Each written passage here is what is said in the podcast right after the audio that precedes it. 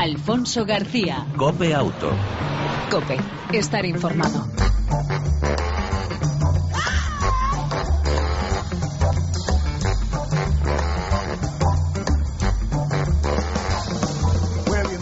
Hola, ¿qué tal? ¿Cómo estás? Bienvenido a una semana más a este tiempo de radio dedicado al mundo del motor en las dos y en las cuatro ruedas. Ya sabes, este tiempo dedicado al mundo del motor aquí en Cope Auto. Como cada semana te ofrecemos información, actualidad, opinión y entretenimiento durante aproximadamente 35 minutos dedicados, por supuesto, a ese mundo del motor. En el control, todo lujo, nuestro copiloto Pedro Díaz Aguado, al manejar Fran González y al volante Alfonso García. Y si te parece, arrancamos.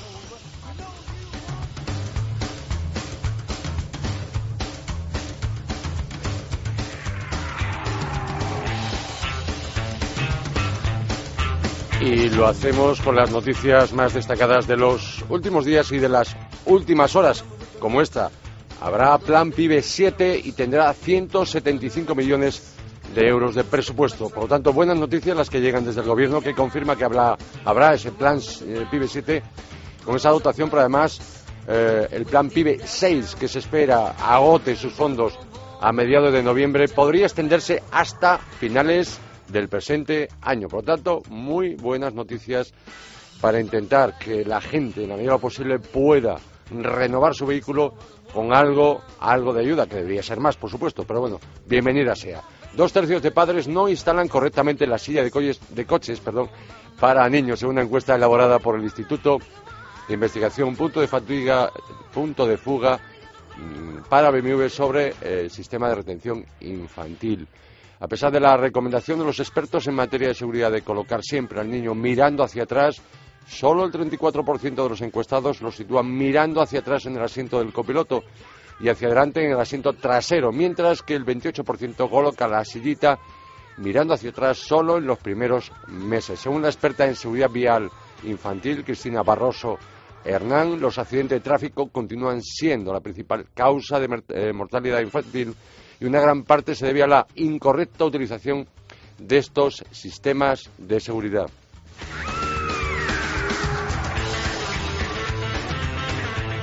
Y eh, el envejecimiento del parque automovilístico español, con una media de 11 años, ha provocado un incremento de más allá del 8% en la suscripción de seguros a terceros del canal de particulares durante los últimos tres meses, según el Observatorio Vehículo de Empresa de Arval. Otra noticia, las ventas mundiales de híbridos Toyota superan los 7 o las 7 millones de unidades, más de 620.000 eh, híbridos se han matriculado en Europa desde que la primera generación del Toyota Prius comenzase a mm, comercializarse en el mercado europeo en el año 2000.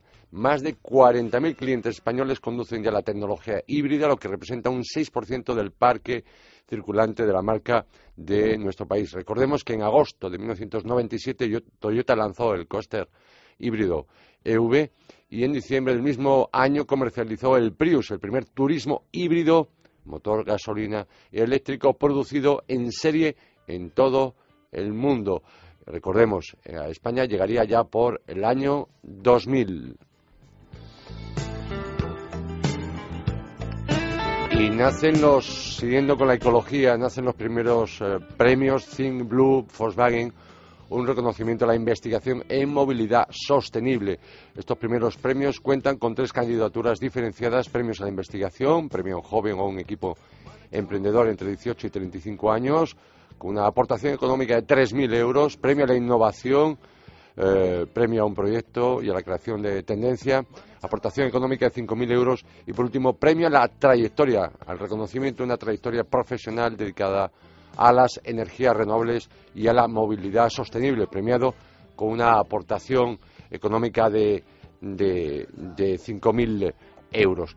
Mm, quien pudiera estar interesado en esta eh, cuestión, está la recepción de candidaturas a este premio, repito, eh, ya está abierta a través de la web thinblue.es. Los candidatos podrán rellenar el formulario de participación hasta el 31 de marzo. Una vez recogidas todas las candidaturas, el jurado valorará eh, todas las propuestas teniendo en cuenta la capacidad o su capacidad de generar valor innovador y su foco en la sostenibilidad y la movilidad. Por tanto, una muy buena por parte de Volkswagen con estos premios Blue. Noticia de permiso por puntos. Los, belgas, los conductores belgas, los ciudadanos belgas rechazan el premio a eh, el permiso, eh, iba a decir el premio, el permiso por puntos. La implementación de ese carnet por puntos es un asunto controvertido en Bélgica desde hace más de 20 años. En 1990 el Parlamento aprobó una ley para su instalación, pero el Gobierno nunca eh, la desarrolló o desarrolló los decretos necesarios para su aplicación. Desde entonces, cada tres años el carnet por puntos vuelve a los debates políticos y el gobierno flamenco ha anunciado que va a tomar las medidas necesarias eh, para que se pueda implantar, aunque más de la mitad de los conductores belgas lo rechacen. Según una encuesta realizada por la Asociación de Automovilistas eh, Belgas, acerca de, de 2.000 de sus miembros, el 58% no son favorables con su introducción del permiso por puntos en Bélgica. Consideran que los tribunales están más capacitados para decidir sobre la retirada del permiso de conducir. Si hubiéramos hecho lo mismo en España hace ya más de, ¿cuánto? Ocho años me parece que llevamos por permiso por puntos, pues estaríamos muchísimo, muchísimo mejor. Y hasta aquí las noticias más destacadas. Cambiamos de tercio y hablamos de coches usados y de su precio.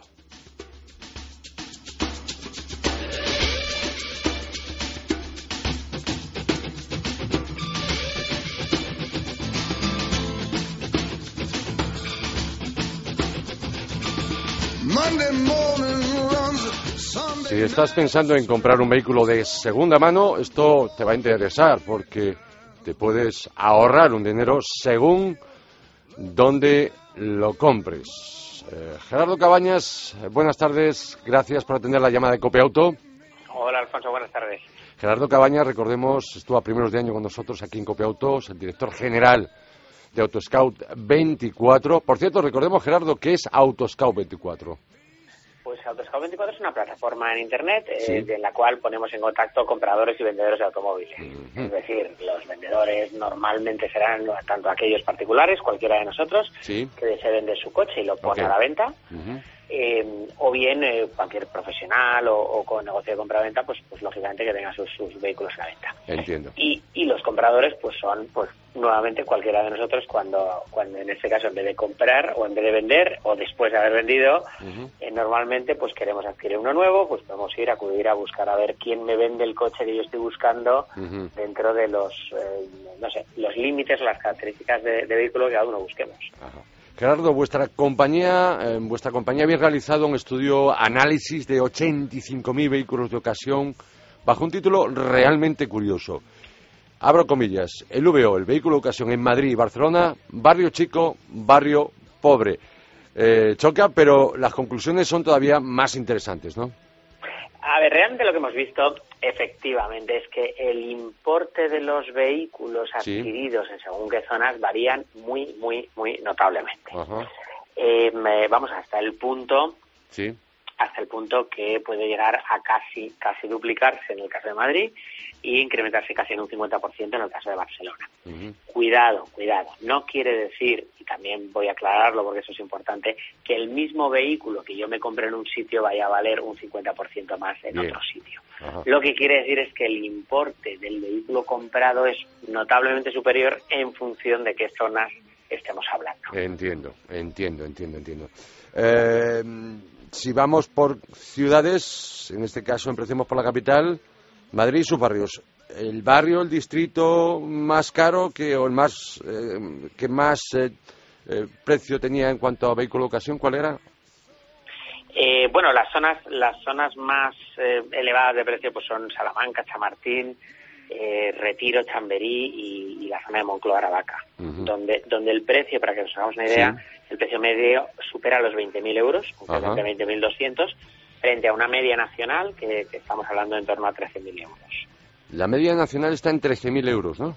La media nacional de los de los vehículos de ocasión efectivamente están, estamos hablando en torno a esos 13.000 euros, eh, que además, bueno, y como curiosidad que yo creo que, es interesante es que después de haber visto cómo esa media de precio iba bajando a lo largo de los últimos años, y digo años porque fueron muchos, la verdad, mes tras mes, pues hemos visto como en los últimos seis meses pues se va ligeramente incrementando. Lo cual, bueno, pues pues todos queremos ver como un buen buen signo de, optimismo, ¿no? Que, parece que, las cosas puede ser un signo que empiezan a funcionar un poquito. Y, y si habláramos de esa zona, ese barrio, entre comillas, pobre, eh, ese distrito de, de Madrid, eh, ¿cuál sería el precio medio?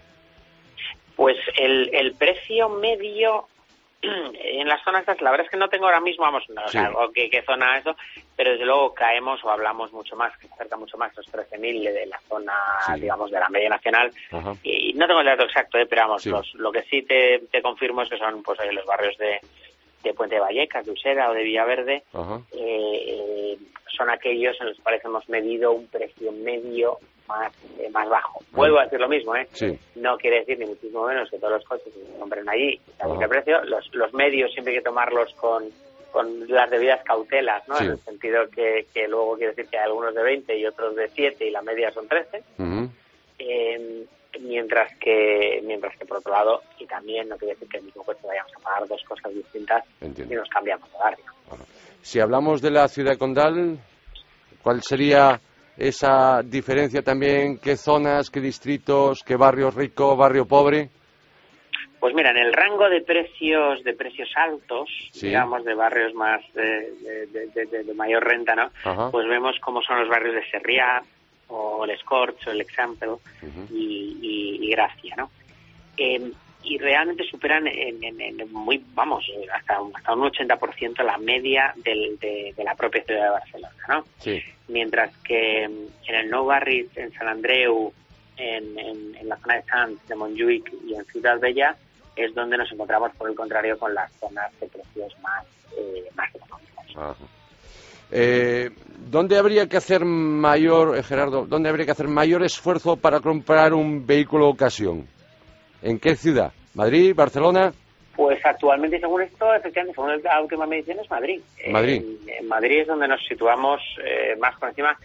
Eh, sí, o sea, lo que pasa es que también eso puede estar distorsionado porque a su vez es una ciudad donde también tenemos una grandísima oferta de vehículos muy antiguos y de muy bajo precio.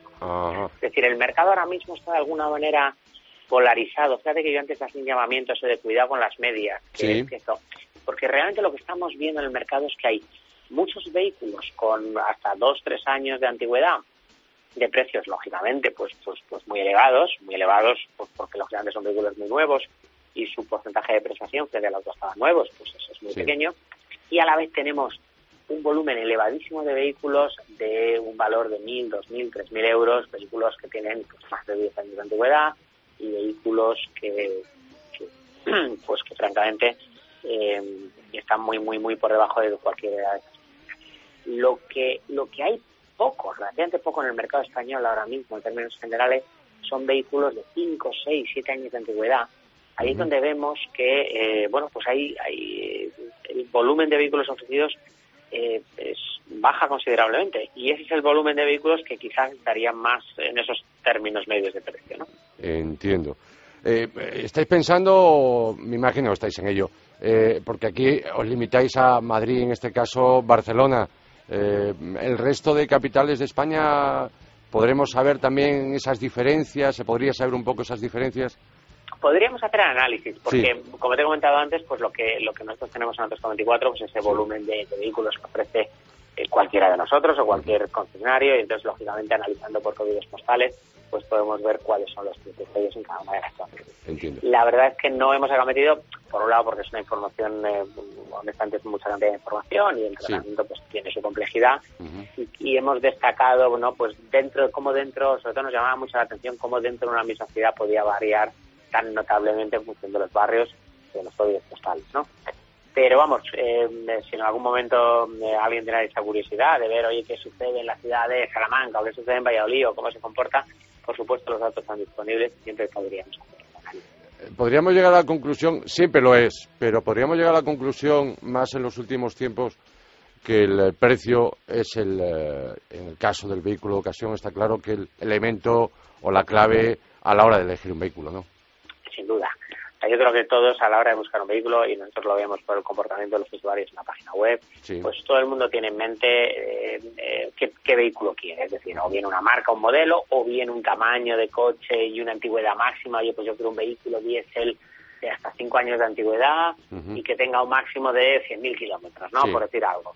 Y entonces le vamos a buscar, y una vez que buscamos dentro de ese rango de lo que nosotros estamos buscando, el factor determinante a partir de ahí para la búsqueda es el eh, Gerardo, otra, otra cuestión eh, que quería comentar contigo era porque la semana pasada eh, tenía lugar la entrega oficial de, eh, bueno, de la decimosegunda edición del Premio Europeo Online de la industria del automóvil a través de Internet, el Internet Auto Award.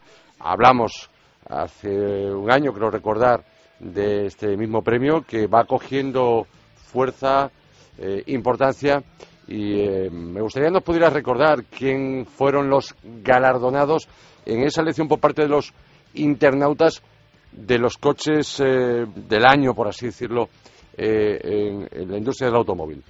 Pues efectivamente, Alfonso, lo que, lo que hacemos, y además lo has, lo has comentado, y para mí es, significativamente es, muy importante el destacar, que es un premio que otorgan los usuarios. lo que hacemos es preguntarle a los usuarios de Internet en función de, las distintas categorías cuál es su coche favorito, eh, cuál es el coche que elegiría, ¿no? Eh, eh, no es una elección de un panel de expertos de automoción, como suelen ser pues, pues la gran mayoría ¿no? de, de premios de automóvil y en general de cualquier de cualquier otro sector donde lo que se donde lo habitual es que gente experta del sector son quienes lo, eligen. En este caso lo que hacemos es desde Autos 24 les queremos dar la palabra a los usuarios que nos digan ellos eh, bueno, a nivel europeo, ¿qué, qué, vehículos ¿no? pues son los preferidos. Y entonces lo que hacemos ya desde hace un par de años en España, está haciendo esta segunda edición, como se comentaba la semana pasada, es celebrar esa ceremonia de entrega de premios en la cual, bueno, pues a los, a los vehículos que han sido más votados por los internautas españoles, eh, les otorgamos, lógicamente, pues a los premios correspondientes a los representantes de, de, dichas marcas, ¿no? Entonces, bueno, pues em, en, en, el, en, este caso en España, el coche más polivalente, em, eh, el premio fue el elegido fue el Peugeot 2008. Como coche más económico, y entendido económico, como vehículo de, menor consumo y más eficiencia, fue elegido el Lexus IS300H. Mm. Como coche, como mejor coche eléctrico, que también es cualquier vehículo que tenga capacidad de desplazarse únicamente con, con, motor eléctrico en, un momento dado, fue elegido una preciosidad de coche que es el BMW i8. Em, como coche más rápido dentro de los superdeportivos, el favorito por los españoles, que además en este caso coincide con el favorito del resto de los europeos, es el Ferrari La Ferrari, es un vehículo sin duda espectacular. Ya lo creo. Y, eh, y en definitiva, el mejor coche en España, el vehículo más votado entre todas las categorías en España, fue el Mercedes-Benz Celia. El Celia, ¿no? Mm. Otra, la verdad es que la verdad es que yo creo que en estos casos las elecciones son, son, son complicadas y, muchas veces lo vemos como ah, no hay un claro, por supuesto siempre hay un vehículo que es más votado que otros, ¿no? Pero vemos como las diferencias de votaciones entre unos vehículos y otros no son en muchos casos muy significativas porque realmente pues el nivel de, de, fin, de acabado, de prestaciones y de calidad que ofrecen hoy eh, la gran mayoría de las marcas, eh, sinceramente hace que cualquier elección este comparativa pues es, complicada porque porque todos son todos son más eh, por cierto, los gustos de los españoles internautas a la hora de decidir cuáles son los coches favoritos coinciden, porque vuestra empresa es internacional, con el resto de los países de Europa.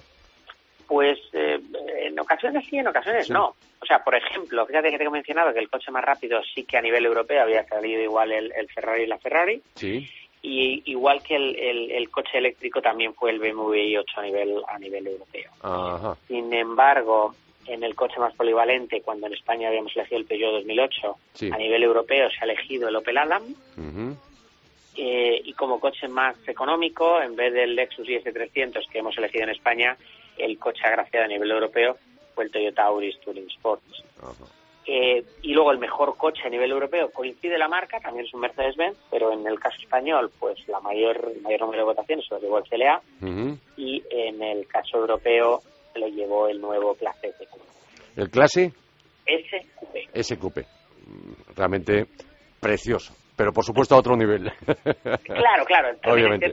cuidado, efectivamente, la categoría de coches pues incluye cualquier coche, claro, que, hay que mirar también luego a la hora de, que quizás esto refleje más una, una ambición en muchos casos o una aspiración, ¿no? Y, no tanto una realidad, pues porque, bueno, es evidente que no todo el mundo pues puede tener la ¿Para cuándo los próximos eh, premios? Eh, la, ya será la decimotercera edición de los premios Internet Auto Award Autoscout 24.